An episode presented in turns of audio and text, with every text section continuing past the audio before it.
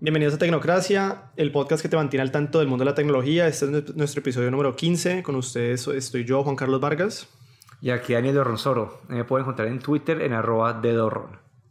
Como siempre recordamos al principio y fin de nuestro podcast, utilicen el hashtag Tecnoduda para cualquier duda de tecnología que quieran que nosotros le respondamos. Esta semana les vamos a responder la Tecnoduda, cuál es el mejor laptop para los estudiantes en términos de precio y características. Y esta semana de qué más vamos a hablar? De mm, las denominadas cryptocurrencies, que en español no sé cómo se, se llaman. Eh, criptomonedas. Criptomonedas, sí. Las criptomonedas, vamos a hablar un poco acerca del modelo 3 de Tesla que acaba de salir y cómo está revolucionando, digamos, el mercado o la industria automotriz. Y vamos a hablar, ¿qué me está faltando? ¿Me falta algún, algún tema? duda y hacer esos tres son los y vamos a hacer seguimiento a algo que hablamos en el episodio anterior que fue de administrador de contraseñas algo pues interesante relacionado a esto que es cómo saber bueno empecemos por allí empecemos por allí no que básicamente empecé algo corto pero pero hay una página que salió hace muy poco y yo creo que mejor pongo el link en, en la descripción del episodio porque es algo difícil de, de, que, de que la escuchen, pero se llama Have I Been Pwned con W en vez de A. H-A, B pequeña E y B grande E-E-N, P-W-N-E-D. Y sí, mejor pongo el link porque yo creo que muy poca gente la va a coger así. Have I been?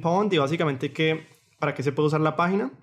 Para que la gente se meta y uno puede poner o, el, un username, un usuario eh, que uno utilice mucho o una dirección de correo electrónico, inclusive una contraseña, y la página revisa en todos los hacks que han habido en, en, épocas pasadas y te dice si estás en peligro por esa contraseña que ya haya sido, digamos, hackeada eh, con anterioridad, o si tu correo electrónico eh, aparece en alguna de las listas de hackeo y, y, te dicen exactamente en qué. Por ejemplo, yo busqué uno de mis correos y aparece que en el 2012 Dropbox fue hackeado y de ahí sacaron mi dirección de correo electrónico. Entonces me me dice que es eh, recomendable si no ha cambiado la contraseña desde ese entonces que la cambie. Pues yo ya la había cambiado, pero pues sí, es, muy buena la página. Y además de eso también te dice qué tipo de información fue hackeada o qué tipo de información se, es disponible porque en algunos casos eh, las claves en sí fueron pues hackeadas y con un nivel de inscripción no muy alto. En, en algunos otros casos solamente es el nombre de usuario.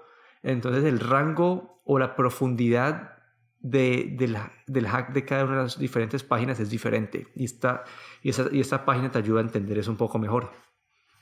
Sí, muy interesante para que la revisen. Vamos a, a, dejar, como dije, el link en la descripción del episodio. ¿Y con qué continuamos? ¿Con el modelo 3 de Tesla? Arranquemos con el modelo 3 de Tesla. Bueno, mi primera pregunta, ¿te vas a comprar uno? Pues de querer, obviamente estoy muy antojado del carro. También pues hay un factor que es la infraestructura. Es mucho más asequible. Es más asequible, sí. Bueno, arranquemos por, por el principio, que es que esto fue un carro que anunciaron el año pasado.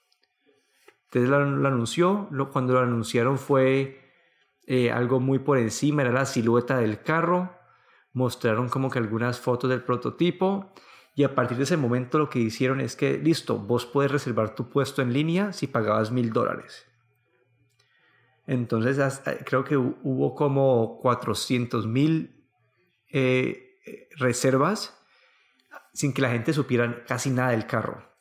Y ahorita creo que fue el 28 de, julio, Tesla ya entregó los primeros 30 carros a sus, a sus clientes y se espera que pues de ahora en adelante van a empezar como que a, a hacer que la producción sea más rápida con la meta de entregar 5.000 carros por semana a finales de diciembre.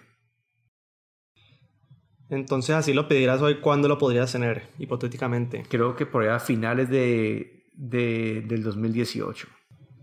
O sea que una lista bastante larga. Eh, como que en, el reporte de, en el reporte financiero que tuvo Tesla hace un par de días, dijeron que en este momento hay 445 mil personas en línea para recibir el carro.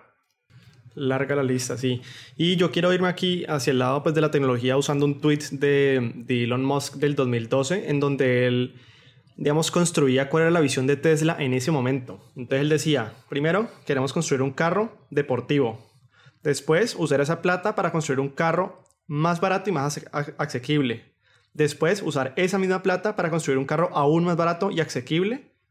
Y por último, todo esto mientras está ayudando al planeta, generando menos emisiones y cero, bueno, cero emisiones y menos contaminación.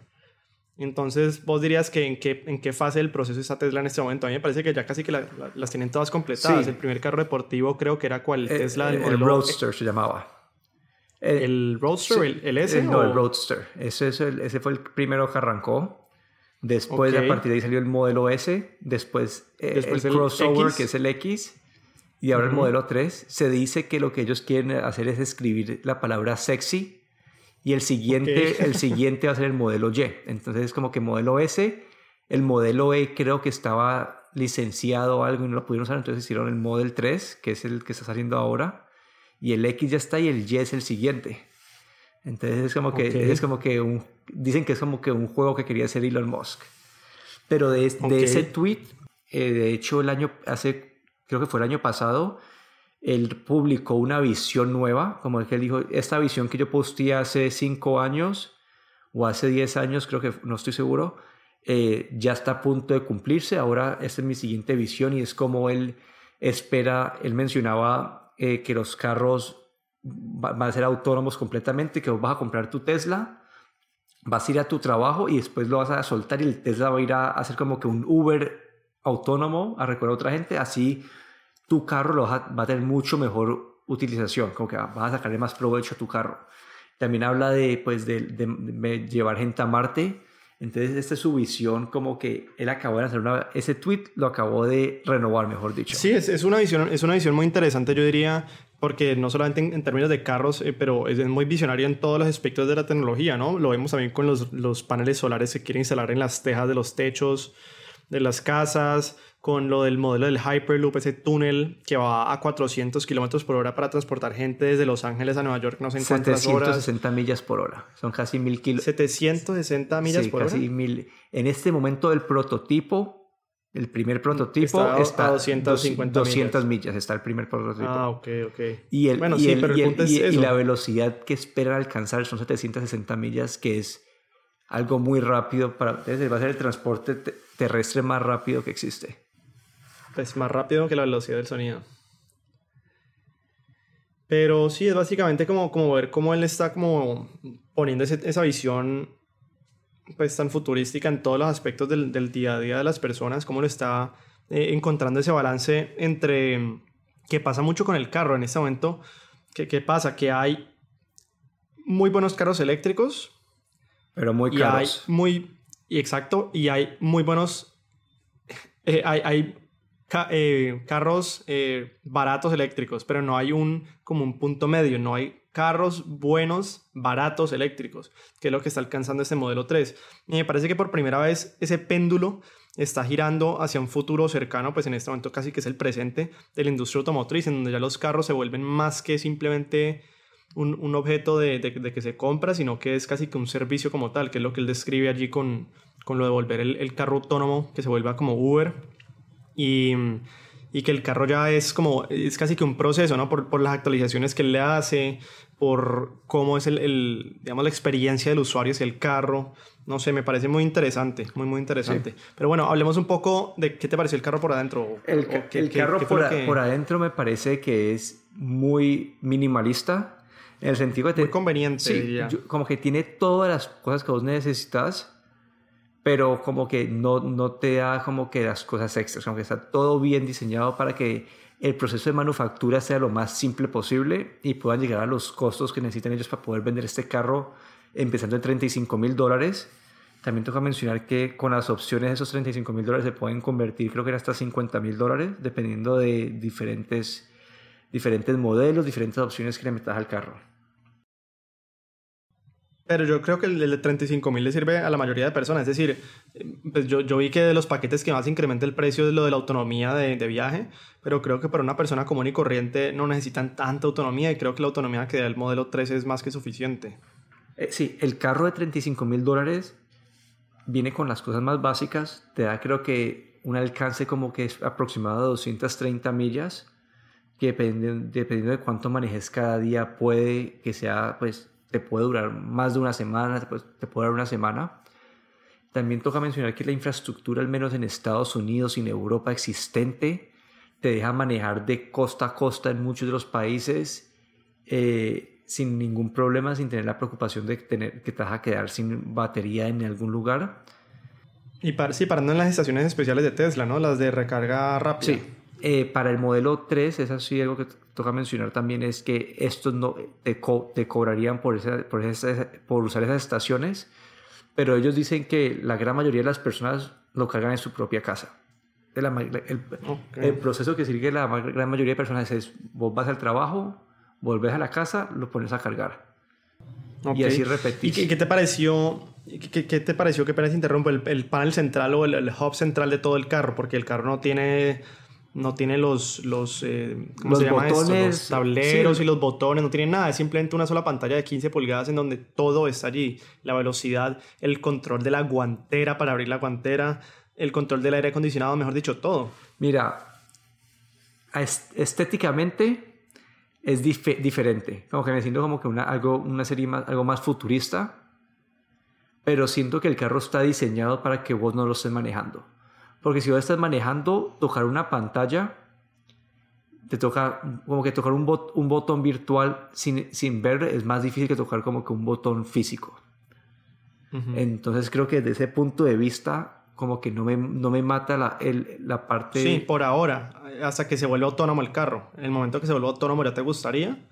Por ahora, como que para, la, para el día a diario mío, hoy en día siento que el diseño de la, pantalla, de la consola central es un poco rara, pero si empiezo a utilizar mucho el sistema autónomo de manejo, como que la pantalla se vuelve algo más central, algo que vos puedes pasar más tiempo mirando, algo que vos vas a pasar más tiempo interactuando.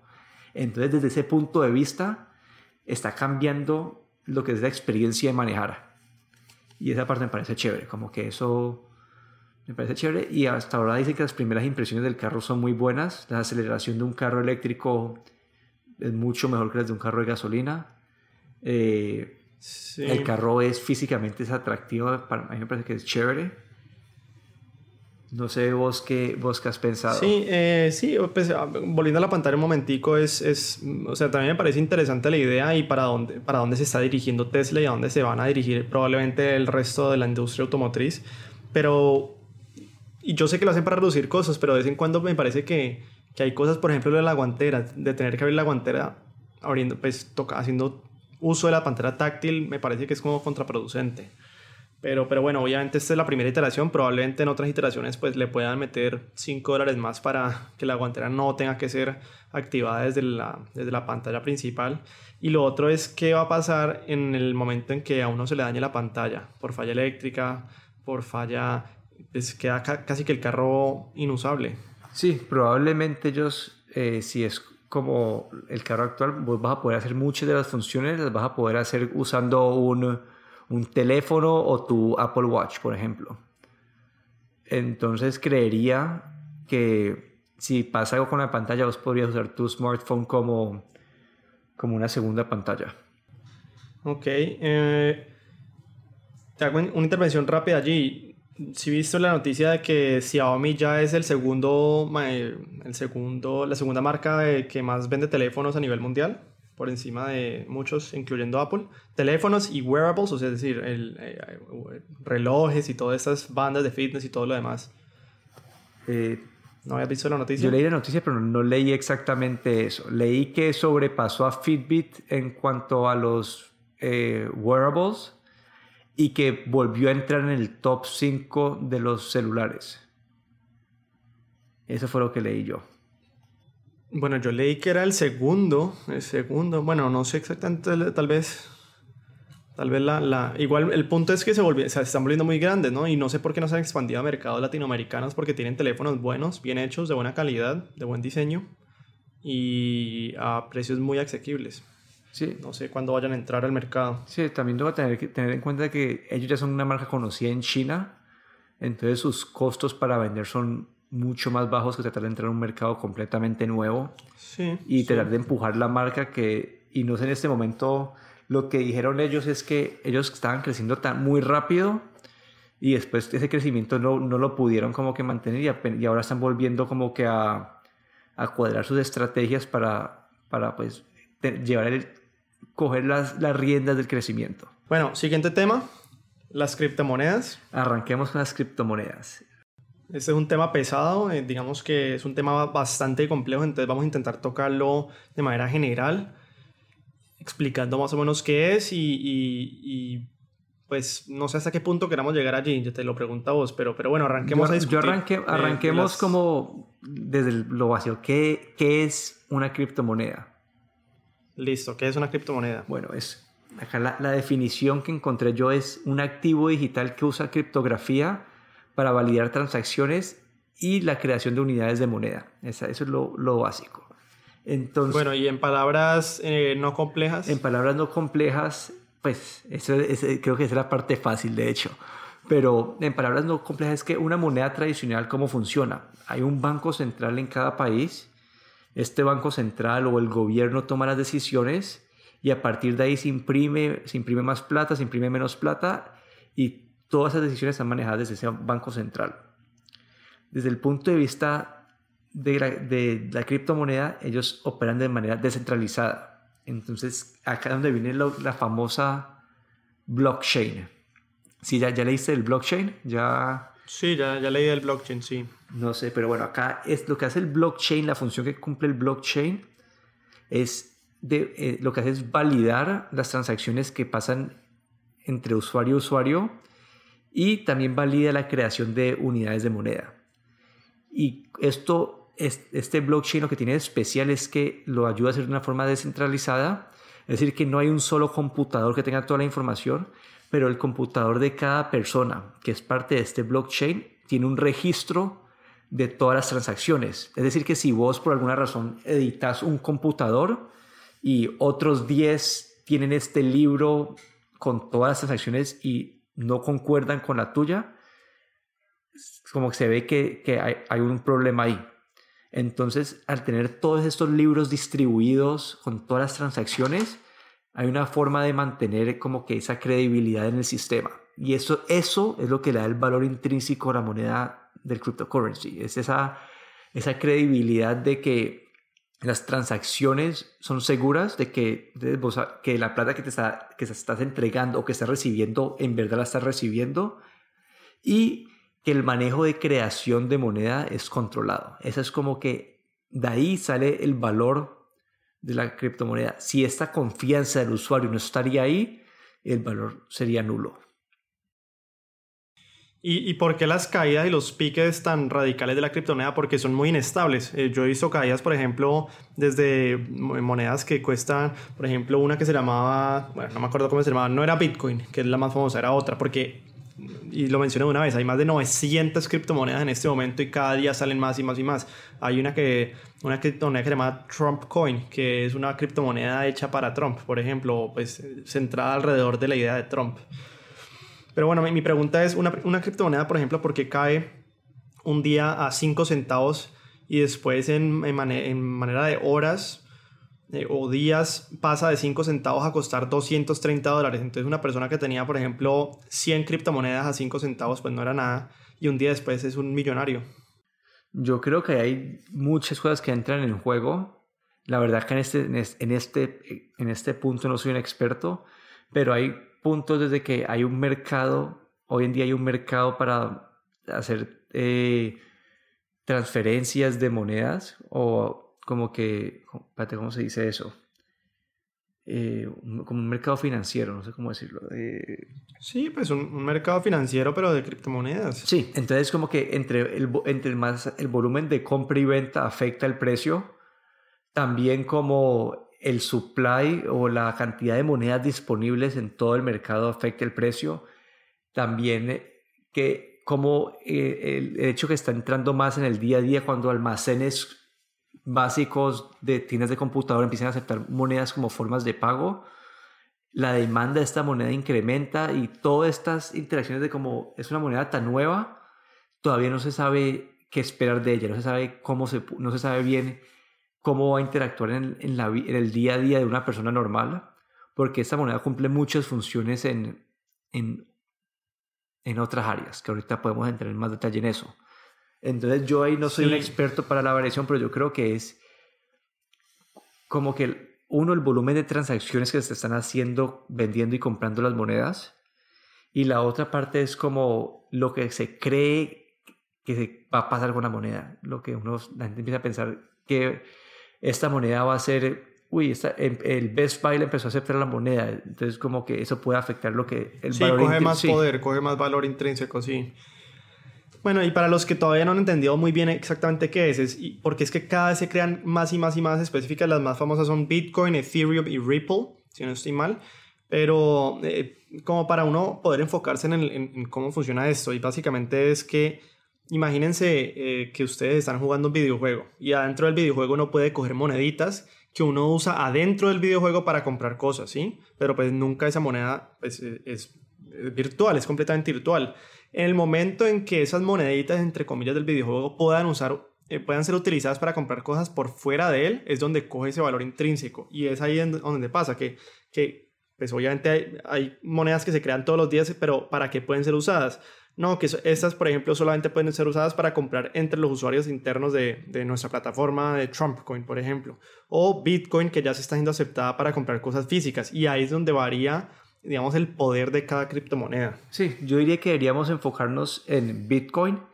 Algo que quiero mencionar de Ethereum es que esta es una moneda un poco más nueva y lo especial de esta moneda es que tiene una, una forma de ayudar a cumplir con, eh, contratos. Entonces está usando mucho para hacer lo que se llama un initial coin offering. Es decir, es como una forma de hacer crowdfunding, pero usando criptomonedas. Entonces, por ejemplo, vos decís, eh, compañía X, voy a lanzar, no sé, un smartphone.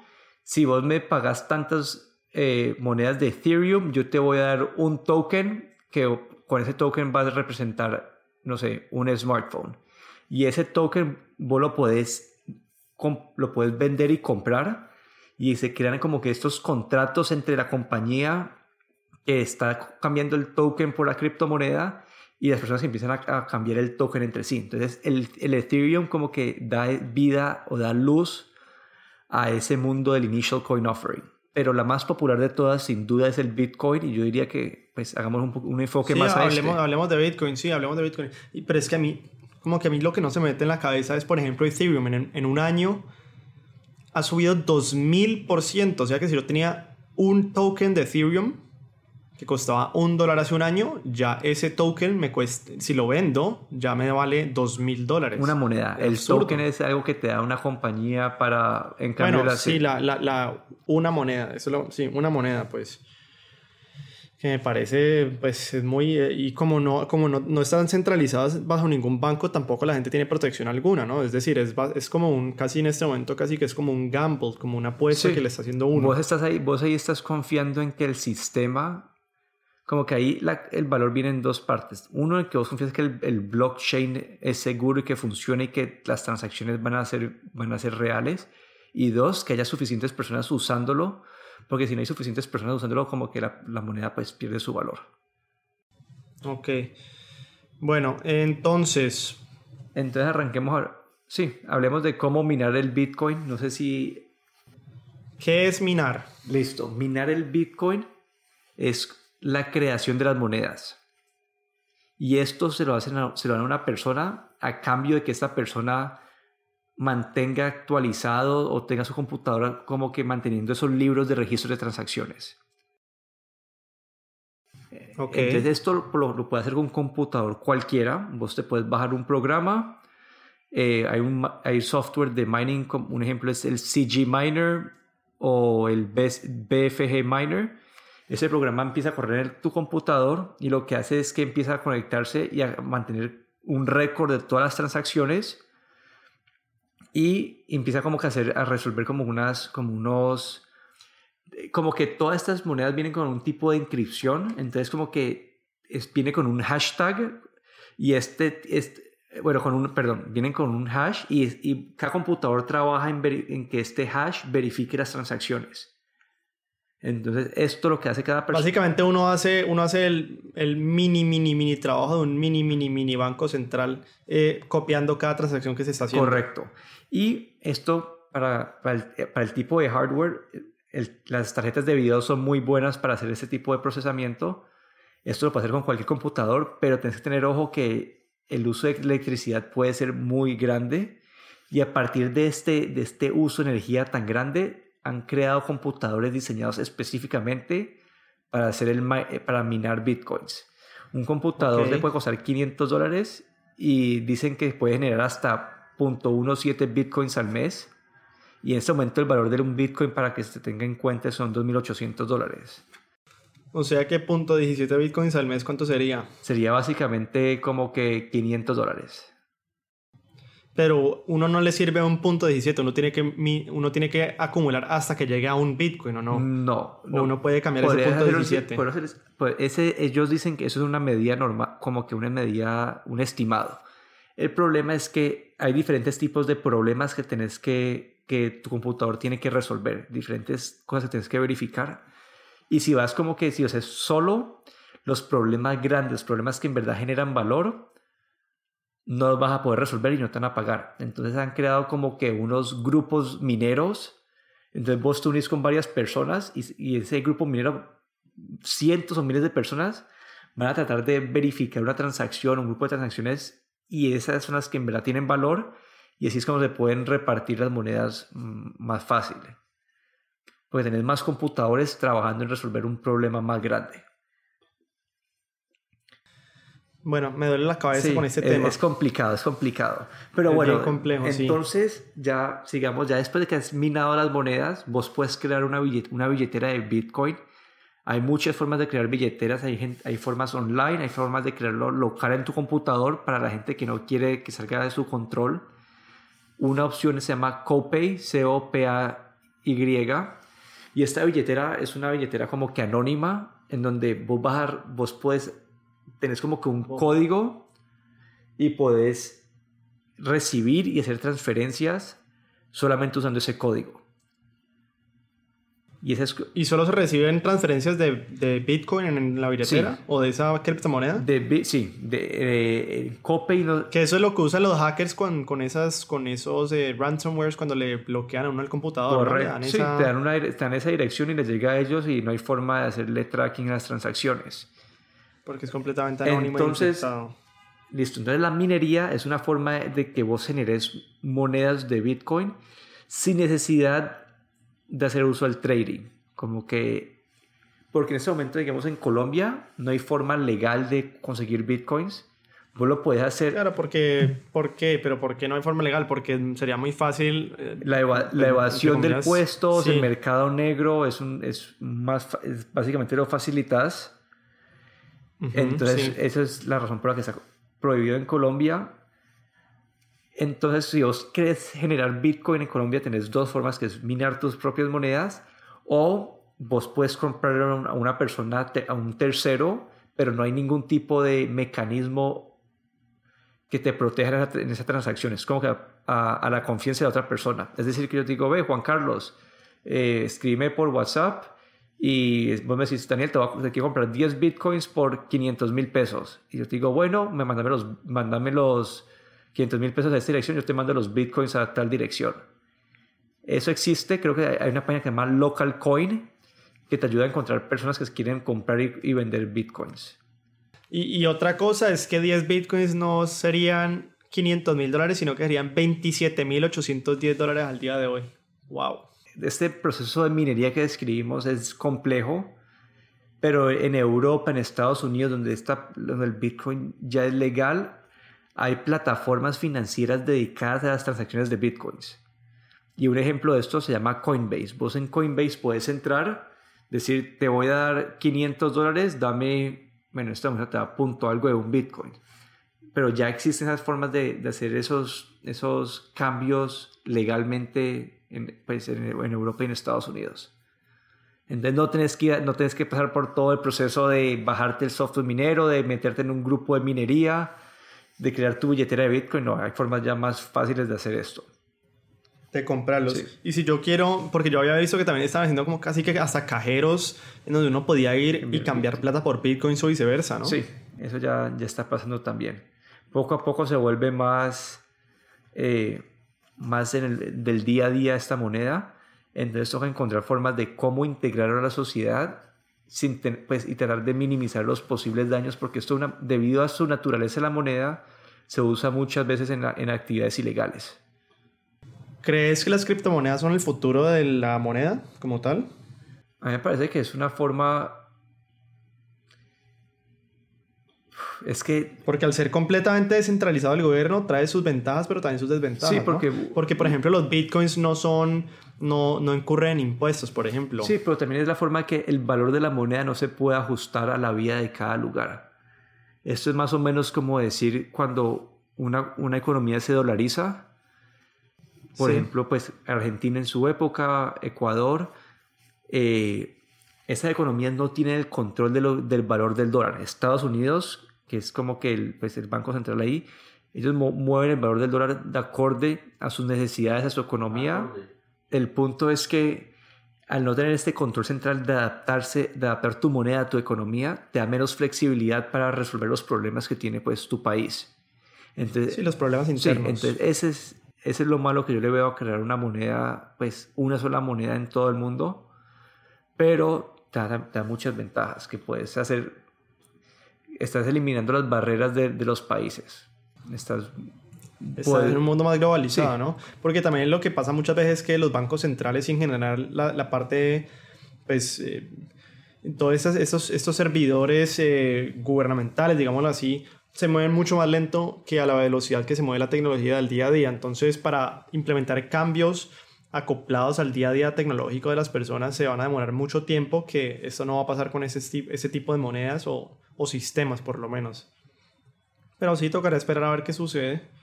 Es un tema muy interesante, es muy complejo. Yo sé que la gente que más lo está entendiendo es la que más le está sacando jugo en este momento porque son los que pues toman esa apuesta de invertir en diferentes criptomonedas y algunos han, eh, pues yo, yo he leído de historia de gente que, que en seis meses ha pasado a, a ganar 2, 3, 4, 5, 6 millones de dólares invirtiendo en diferentes criptomonedas. Pero pues sí es muy peligroso, el riesgo es altísimo de perderlo todo. Sí, es bastante volátil todo. Bueno, y nuestro último tema, el hashtag Tecnoduda. Esta semana primera vez que lo vamos a sí, hacer. nuestra nueva sección, para los que no saben, eh, si nos mandan en Twitter un mensaje con el hashtag Tecnoduda, nosotros haremos lo posible de, de responderle en el programa. Bueno, en la sección de Tecnoduda de esta semana es cuál es el mejor computador para estudiantes, era la pregunta.